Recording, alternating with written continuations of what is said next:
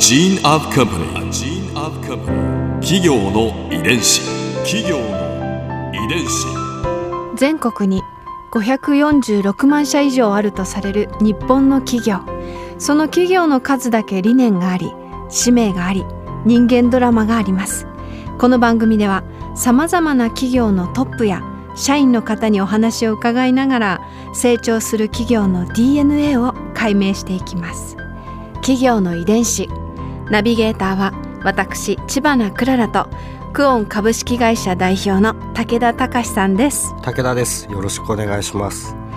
今日はテプコアイフロンティアズ株式会社取締役兼 CMO の富山翔太さんをお迎えしております。よろしくお願いいたします。よろしくお願いいたします。富山です。今回はテプコアイフロンティアズの成り立ちと事業内容について伺いますテプコアイフロンティアズは東京電力グループの販売部門である東京電力エナジーパートナーの関連会社で、まあ、電力とガスに続く新しい商品を開発することを目的に設立された事業の企画会社ということなんですがこのテプコアイフロンティアズのそもそも設立にあたる経緯を教えていただけますか、うん、新しいサービスを作っていく企画していくという企画会社なんですけれども、うん。東京電力の歴史の中で、まあ、最初の東京電灯を立ち上げた時のベンチャースピリッツというのもあるんですけれども、はい、東京電力になってからも今まで何度か新規事業新サービスの波というのはやってきてたんですね。でそれが一番最初は実は自由化というのが東京電力の自由化というのが進んできてるんですけどもそれの最初が実は2000年に最初の自由化が行われてきてそそこから段階的にあの電気をいっぱい使う工場のレベルから、えー、2016年の最後の家庭の自由化までこう段階的に実は行われてきて最初の2000年の自由化が始まった時に、まあ今まではあの関東のお客さんは全部そのエリアの電力会社が提供するというところが決まっていたので、あのいわゆる自由化というのはそこからお客さんが減っていくというところなので、東京電力としても新しい事業を立てなきゃいけないというのを2000年ぐらいからこの東京電力の新規事業のあの波っていうのが何度か来ました。うん。うん、でやっぱり一つの転機となったのがあの2011年のあの福島での原子力の事故を起こしてしまったといったところ、うんはい、そして、えー、2016年のえ最後の家庭の分野の電力の自由化といったところ、うん、この2つがやはり大きなあの転機になりまして。ですよね、まずはその福島の事故を起こしてしまってあの福島の方々含め日本のあの皆様にご迷惑をかけてしまった、うん、そこに対して責任を負っていくといったことで経営の状況の変化。そして2016年から始まった家庭用の電力の自由化でこれもまた今までは無条件で全部当社のお客様になっていたところが、うん、お客様が電力会社を選択できるようになるということになりますと当然お客様があの当社を選ばなくなってくることもあり得ると。うんうん、そしてあともう一つはあの全体的な少子化とあとは省エネの推進ということがありますので、うん、もうエネルギーの需要自体があのどんどん減ってくるといったところから、いよいよ本格的に東京電力は新しいサービスも、うん、えー、考えていかないと立ち行かなくなってくるというのがあの出てきましてそれでじゃあやはり新サービスを本格的にやらなければいけないと。というのがありました。うん、でその中で分社化がありましてそのエナジーパートナーというところが、電気を各家庭にお届けをするというところなので、うん、まあ、2,000万件のお客様に対してつながりがあるというので、まあ、我々の方がやはりこう最前線となってえー、新しいサービスを作ってなければいけないという形で、うん、2016年にエナジーパートナーの中に商品開発室というのができました。うん、昔は、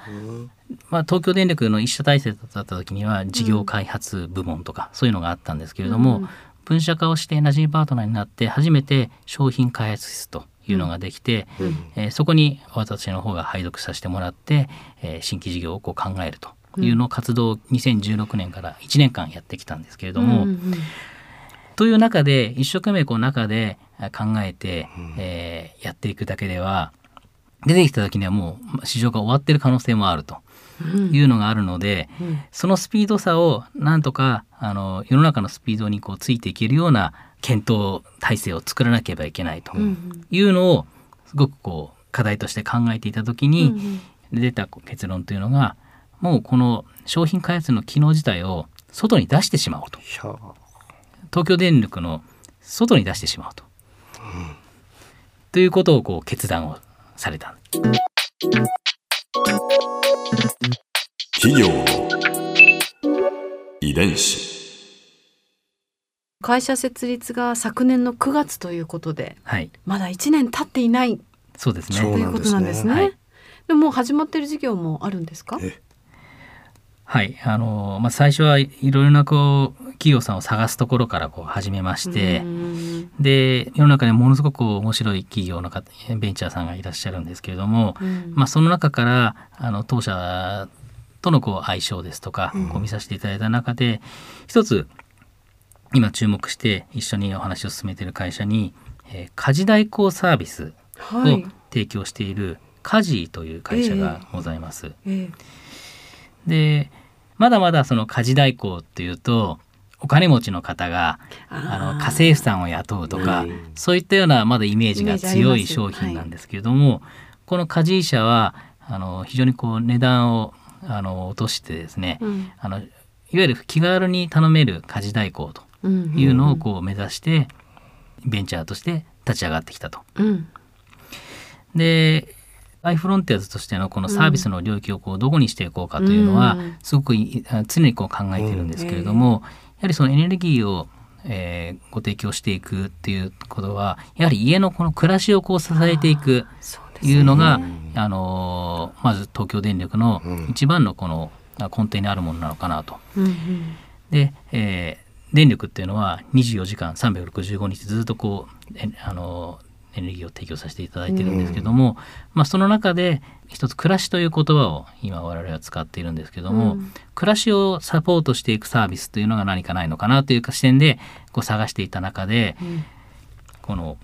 家事というのがやはりこの家を支えている、まあ、主に、えー主婦になるかもしれませんけども、うん。女性があのこう最近社会しあの共働きも増えてきた中で、なかなかあのそこの家事の部分がこう負担になってきていると。うん。で時間がこう有効に使えないと。うん。いったところでこの家事代行サービスっていうのはあの東京電力があの暮らしを周りをサポートしていくっていうところの中でやっていくサービスとして、えー、となりうるんではないかということを考えて、えー昨年ですね、えー、とお話をさせていただいてうん今テスト販売をさせていただいております。あもう始まってらっしゃる。はいすごい。ここで Clara's Viewpoint。今回富山さんのお話の中で私が印象に残ったのは、まあ、社内にあった商品開発室を外に出したというこの新しい挑戦ですね。やっぱりその大企業ですし新しい試みをしようとする時ってやっぱりすごくエネルギーがいることだと思うんですけどでもそこを乗り越えてそして家事というあの主婦にも優しい家事代行の新しいサービスが生まれたわけですからね。なんかこれからがすごく楽しみになりました。企業遺伝子。